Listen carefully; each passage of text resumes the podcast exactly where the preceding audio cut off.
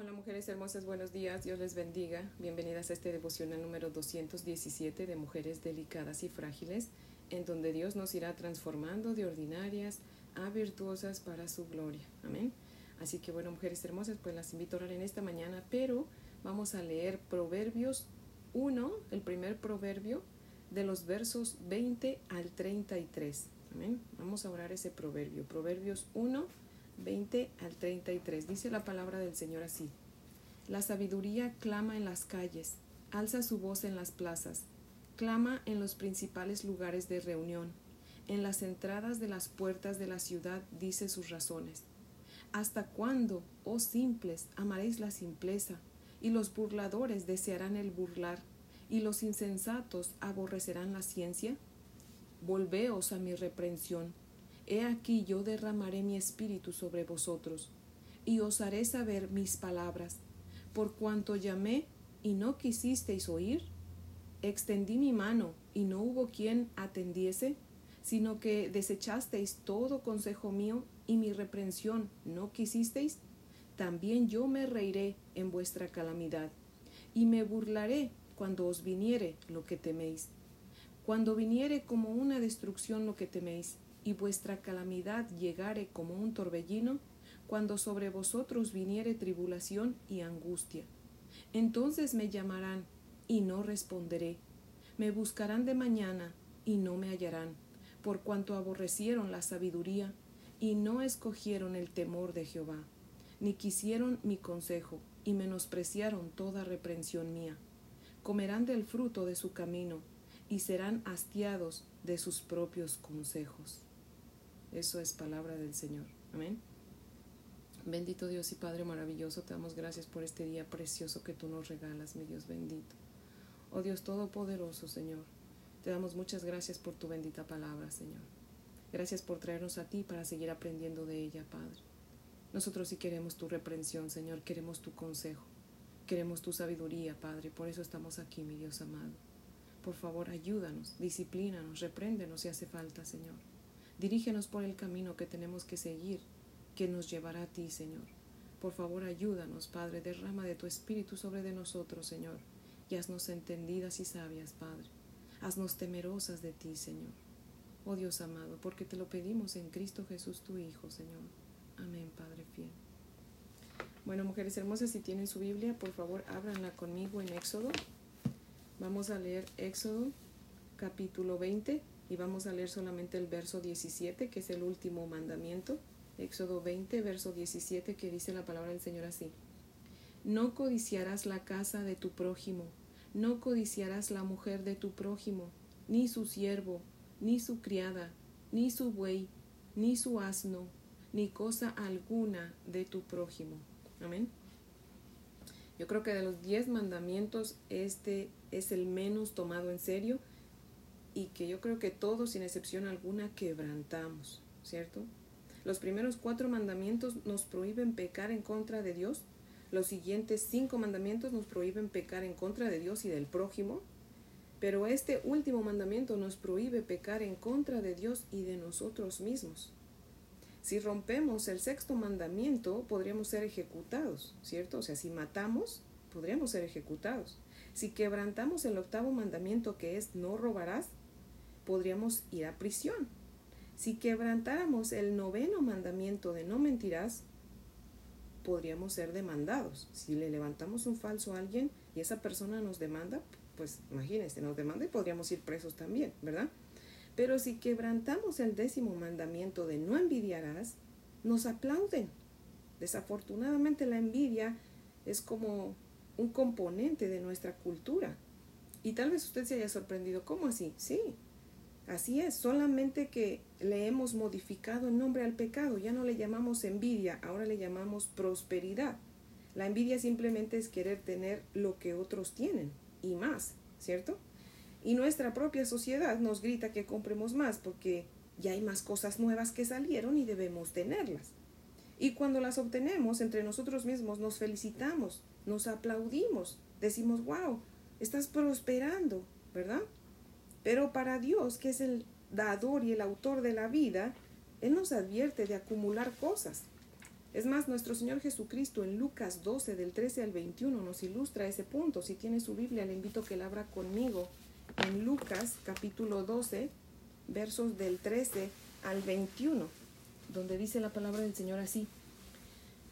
Le dijo uno de la multitud a Jesucristo, le dijo, Maestro, di a mi hermano que parta conmigo la herencia. Mas Jesús le dijo, Hombre, ¿quién me ha puesto sobre vosotros como juez o partidor? Y les dijo, Mirad, y guardaos de toda avaricia, porque la vida del hombre no consiste en la abundancia de los bienes que posee. También les refirió una parábola diciendo, La heredad de un hombre rico había producido mucho, y él pensaba dentro de sí diciendo, ¿qué haré? Porque no tengo dónde guardar mis frutos. Y dijo esto, y dijo, esto haré, derribaré mis graneros y los edificaré mayores, y allí guardaré todos mis frutos y mis bienes, y daré a mi alma, y diré a mi alma, perdón, alma, muchos bienes tienes guardados para muchos años, repósate, come, bebe, regocíjate. Pero Dios le dijo, necio, esta noche vienen a pedirte tu alma, y lo que has provisto, ¿de quién será? Así es el que hace para sí tesoros y no es rico para con Dios. Amén. Para la sociedad, una persona que acumula muchas cosas es una persona sabia. Muchas veces le dicen que decimos, ¿verdad? Es una persona bendecida. Pero para Dios es una persona necia. Tal vez usted diga, bueno, pero ¿y entonces es pecado trabajar duro y tener cosas? Y Dios nos contesta esa pregunta en 1 de Timoteo 6:17, donde nos dice, a los que tienen mucho les mando que no sean altivos y a que no pongan su esperanza en las riquezas, las cuales son inciertas, sino que pongan su esperanza en el Dios vivo, que nos da todas las cosas en abundancia para que las disfrutemos. Imagínense, para que las disfrutemos. Sin en cambio en la parábola, el rico insensato, en el verso 19 dice, y diré a mi alma, alma, muchos bienes tienes guardados para muchos años, repósate, come, bebe y regocíjate. O sea, en otras palabras, ese individuo hasta ese punto no había disfrutado lo que tenía. Y eso nos pasa a todos, ¿cierto? Ya sea en algún momento de la vida o siempre, por estar anhelando el futuro, no disfrutamos el presente. Por anhelar las riquezas futuras, no disfrutamos de las pequeñas cosas que tenemos en tranquilidad. Va usted a decir, bueno, ¿y entonces a qué conclusión llegamos? O sea, ¿qué solución le vamos a dar a esto? Bueno, amemos a Dios con todo nuestro corazón. No hagamos imágenes para adorar. No usemos el nombre de Dios en vano. Trabajemos solo seis días y descansemos un día y dediquémoselo al Señor. Honremos a nuestros padres sin juzgarlos. No asesinemos a nadie ni con nuestras palabras. Huyamos de la fornicación y del adulterio. No agarremos nada que no es nuestro. Cuidemos nuestra boca y hagamos riquezas en el cielo para nuestro beneficio. Y usemos nuestras riquezas aquí en la tierra para ayudar a otros. Seamos sensibles a las necesidades de otros. Amén. Recordemos, nadie puede cumplir la ley, mujeres hermosas. Por eso nuestro Señor Jesucristo vino a cumplirla, ¿verdad? Por nosotros, porque nosotros no podíamos cumplir la ley ni podemos.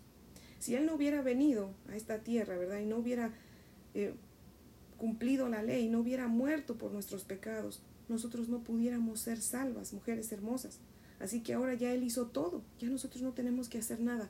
Debemos obedecer la palabra del Señor, no para ser salvos porque ya, sino porque ya somos salvos, porque ya Cristo pagó en la cruz por, por todos nuestros pecados. Él cumplió la ley al pie de la letra, mujeres hermosas. Ahora nosotros nada más tenemos que creer en Él, en su sacrificio y aceptarlo por fe, ¿verdad? Y entonces cuando ya nosotros hacemos eso, obviamente le estamos rindiendo nuestra vida y comenzamos a vivir para la gloria de Dios, ¿verdad?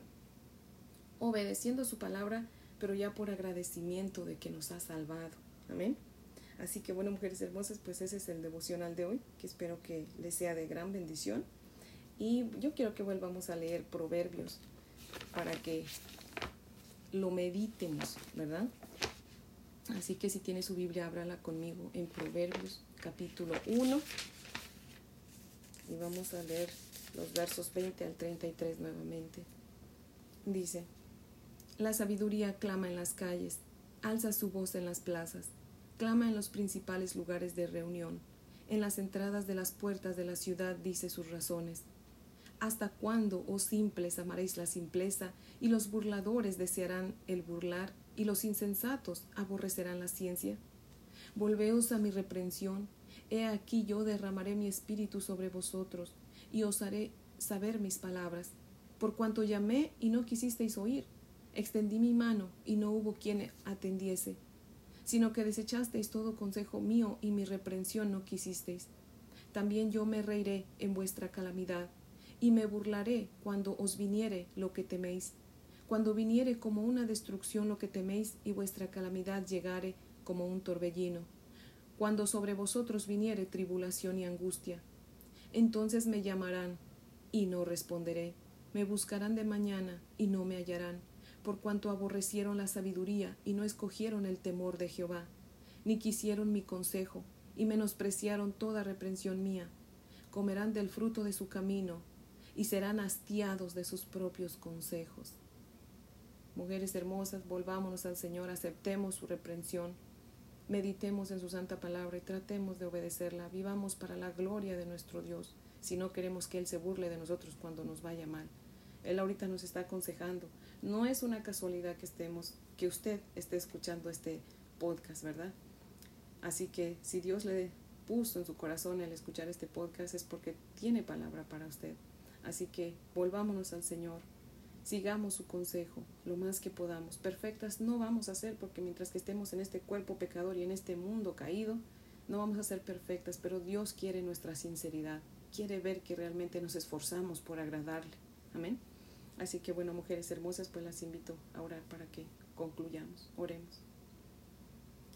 Amado Padre Celestial, seguimos aquí ante tu bella y preciosa presencia, Señor. Gracias, mi Dios amado, por advertirnos, por aconsejarnos, por instruirnos, por reprendernos, Padre amado. Gracias por tu bendita sabiduría, Señor. Te rogamos que quites de nosotros la necedad, Señor, la dureza de corazón. Y ayúdanos, Padre, a ser sabios, a poner atención a tu palabra, a tu consejo, Señor Ayúdanos a obedecerte, Padre fiel. Te damos gracias, mi Dios amado, porque nuestra salvación no depende de nuestras obras, Señor, no depende de obedecer tu palabra, porque si así fuera, Señor, yo creo que todos, sin excepción alguna, Señor, estuviéramos condenados, fuéramos directos a la condenación, Señor. Pero gracias por haber enviado a tu Hijo Jesucristo, Señor, que cumplió la, la ley, Señor, al pie de la letra, Padre. Y llevó a cabo ese sacrificio, Señor, que nos tocaba a nosotros hacer, Padre. Pero Él lo hizo por nosotros, por amor a nosotros, Padre. Y fue a esa cruenta cruz, Señor, cargando con todos los pecados de todos nosotros, Padre. Oh Dios amado, ayúdanos a entender, Padre, que ya no tenemos que hacer nada para ser salvos, solamente creer, Padre. Danos fe, mi Dios amado, danos el don de la fe, Padre Santo.